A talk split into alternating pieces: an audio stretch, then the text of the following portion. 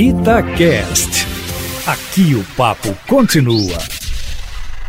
Se depender da maioria oposicionista na CPI da pandemia, o general Eduardo Pazuello pode penar hoje, viu, no seu segundo dia de depoimento, que se inicia daqui a pouco no Senado Federal, a começar pelo que os senadores do G7, o grupo de oposição na CPI, quer evidenciar as possíveis omissões e contradições do ex-ministro da Saúde no seu depoimento de ontem, iniciando possivelmente pela fala de que o presidente Bolsonaro nunca ordenou diretamente ao general que a vacina fabricada pelo Instituto Butantan não fosse negociada, mesmo com o presidente tendo realizado postagens declarando que as compras não seriam feitas. E aí está um retrato do depoimento de Pazuello ontem, quando o Brasil inteiro assistiu àquela live em que o general dizia, referindo-se ao presidente, ao lado dele, que um manda, Bolsonaro, e o outro obedece, o ministro, abre aspas, simples assim, fecha aspas, para o ex-ministro, uma coisa é o presidente da República dar ordens, pessoalmente ou por escrito, ao seu ministro,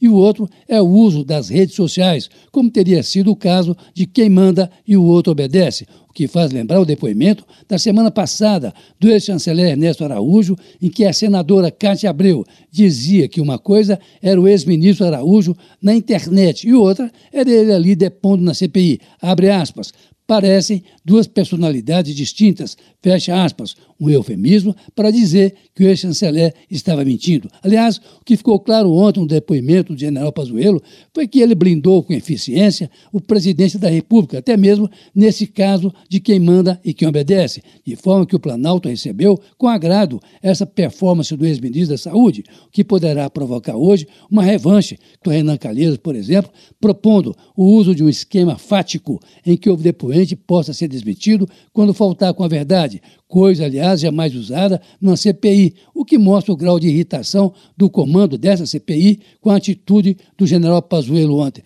O que pode acontecer hoje também, Aline Eustáquio, é uma exibição de documentos em que os senadores votados no norte do país deverão comprovar a falta de oxigênio no Amazonas, sobretudo em Manaus, provocando dezenas de mortes por asfixia, principalmente porque há uma contradição em que disse o ex-ministro e o que disseram os senadores votados na região, secundados por uma nota da SECOM do Amazonas ontem, de que Pazuello foi advertido no dia 7 de janeiro. Ele disse ontem que foi no dia 10, de que um insumo já estava em falta naquele estado. Um outro ponto a ser esclarecido é sobre a falta de compra de vacinas em agosto do ano passado, assunto que só foi retomado dois meses depois, assim mesmo por iniciativa do então secretário de Comunicação do governo, Fábio Weingarten, que na verdade não tinha nada com peixe. Em suma, Aline Eustáquio, hoje o dia de Pazuello na CPI não deverá ser como ontem, em que o ex-ministro chegou a desmentir que tenha passado mal, no que foi contestado pelo senador